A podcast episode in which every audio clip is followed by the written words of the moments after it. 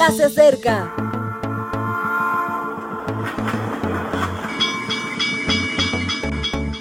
Partimos ya.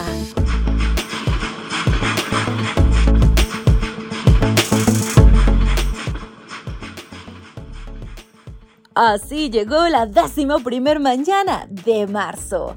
¿Qué actitud la que podemos tener para enfrentar este día? Aunque sea bueno o malo lo que venga, todo es para honra y gloria de Dios, porque podemos aprender, mejorar y crecer en nuestra relación con Él, cual cosa suceda.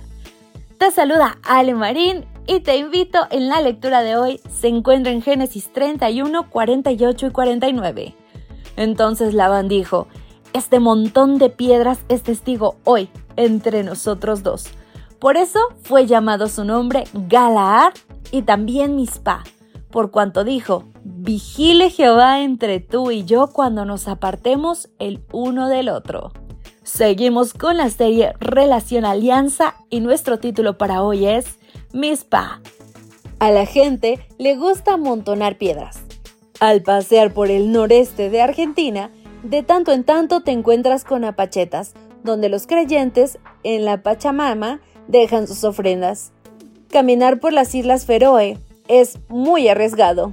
Hay muchos acantilados y además mucha niebla y lluvias intensas.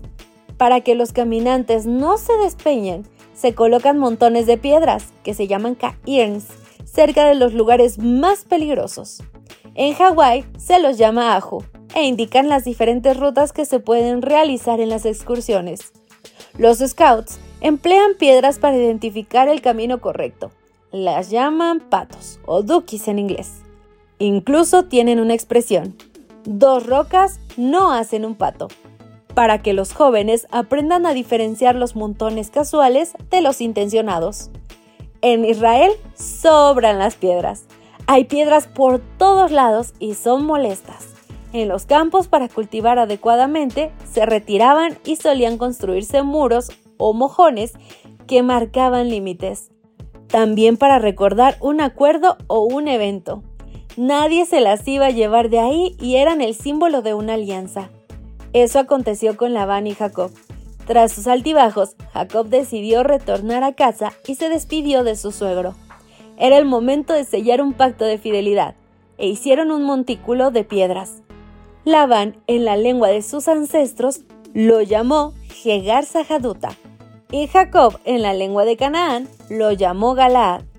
Ambos términos significan montón de testimonio, y podría haber quedado como un simple registro de la memoria, si no hubiesen añadido que también le llamarían Mispa.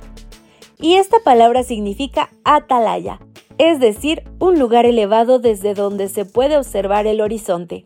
Y Labán y Jacob, teniendo en cuenta este símbolo, se despidieron.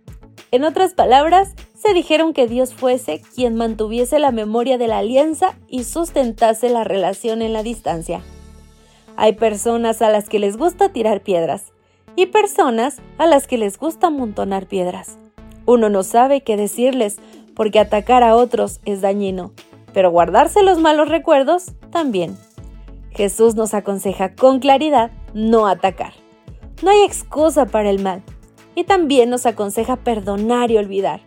Y esa es una tarea muy difícil si no nos ponemos en manos de Dios y le rogamos que Él sea el que vigile.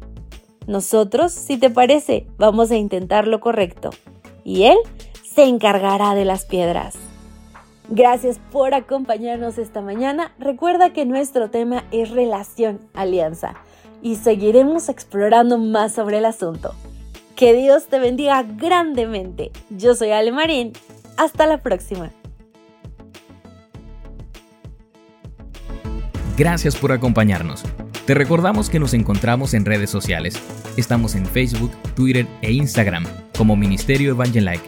También puedes visitar nuestro sitio web www.evangelike.com. Te esperamos mañana.